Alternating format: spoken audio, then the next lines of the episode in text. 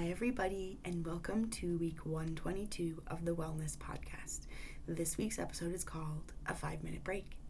In this episode, I am both going to give you a five minute break and give you some ideas for future five minute breaks. I was initially going to do and wrote an entire other episode for today, and then I thought this isn't what my students need and this isn't what I need right now. So instead, we will take a five minute break. Okay, a little bit of this will feel a little bit meditation y, but not really. It's mainly based in the completing of the stress cycle. I did a couple of episodes about this. Um, but yeah, we're gonna actually just do it. Okay, so number one, I want you to sit, if you're sitting in a chair, um, if you're laying down, if you could get up, that would be great. Just sit, sit in a chair or on a cushion on the floor, whatever, in a comfortable position. I want you to have a straight back, but not like you're stressed out or tense. Okay. So comfortable, but awake. Um, I want you, if you can, to feel your feet on the ground. Um, this really helps me to be literally grounded, right? Feeling your feet on the ground. And then I, we're going to take two deep breaths. I'm going to do it with you. Ready? Let's breathe in. And breathe all the way out. And then take another deep breath in. And all the way out.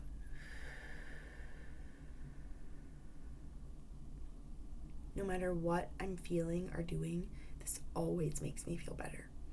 All right, now we're gonna do a super quick 10 second tensing and relaxing of muscles. All right, so I want you to find any muscles that you have that you know exist and try to tense them and we're gonna tense for 10 seconds and then we're gonna like okay ready?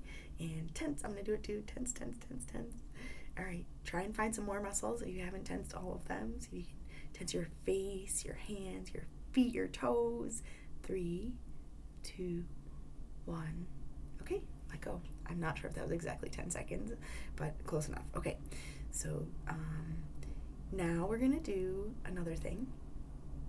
We're going to give ourselves a hug uh, I know that if you could go find someone else to give you a hug, that's even better when you turn this off. Or if you have someone sitting next to you, give them a hug if they're okay with it. But instead, we're just going to give ourselves a hug. If you have a pet who's okay with it too, all right, I'm hugging myself, okay? Self hug. I read somewhere that if you hug yourself, your body doesn't know the difference between you hugging yourself and someone else hugging you. It's not quite as good, I don't think. But also, another thing that you can do, okay, we're done with our hug, is um, put your hand on your heart if you feel like you're starting to get stressed out, um, you can put your hand on your heart, and that helps you feel kind of like grounded, but like, okay, it's okay. You're going to be okay. All right. So, another thing I want to do really quickly is gratefuls. I know we only have two more minutes. Okay. I've been doing gratefuls all week for a podcasting project that I had my students do. And here are some things that I've come up with. Um, you can come up with your own. You can write them right now if you want. You could just think about them it really helps me to do gratefuls. I don't know that it completes the stress cycle, but it helps me so much. Okay, coffee always. My old broken down house. It's not that broken down, but it's got a lot of problems, but I'm very grateful for it. My kids and my family. I am grateful for the cold fall weather, which means that I need my favorite warm pants and shirt today. I've been missing them. I'm very grateful for my students who are just so wonderful this semester. I mean, they always are, but this semester they're particularly wonderful. Um, I'm grateful for going to free day at the museum last weekend with my kids and my husband. I'm grateful for folding laundry and calling my parents. I've started to pair these two activities because I don't like folding laundry, but I do like calling my parents and then I never do it. Okay, so what I want you to do now in the last minute, I'm going to try to end a tiny bit early, okay?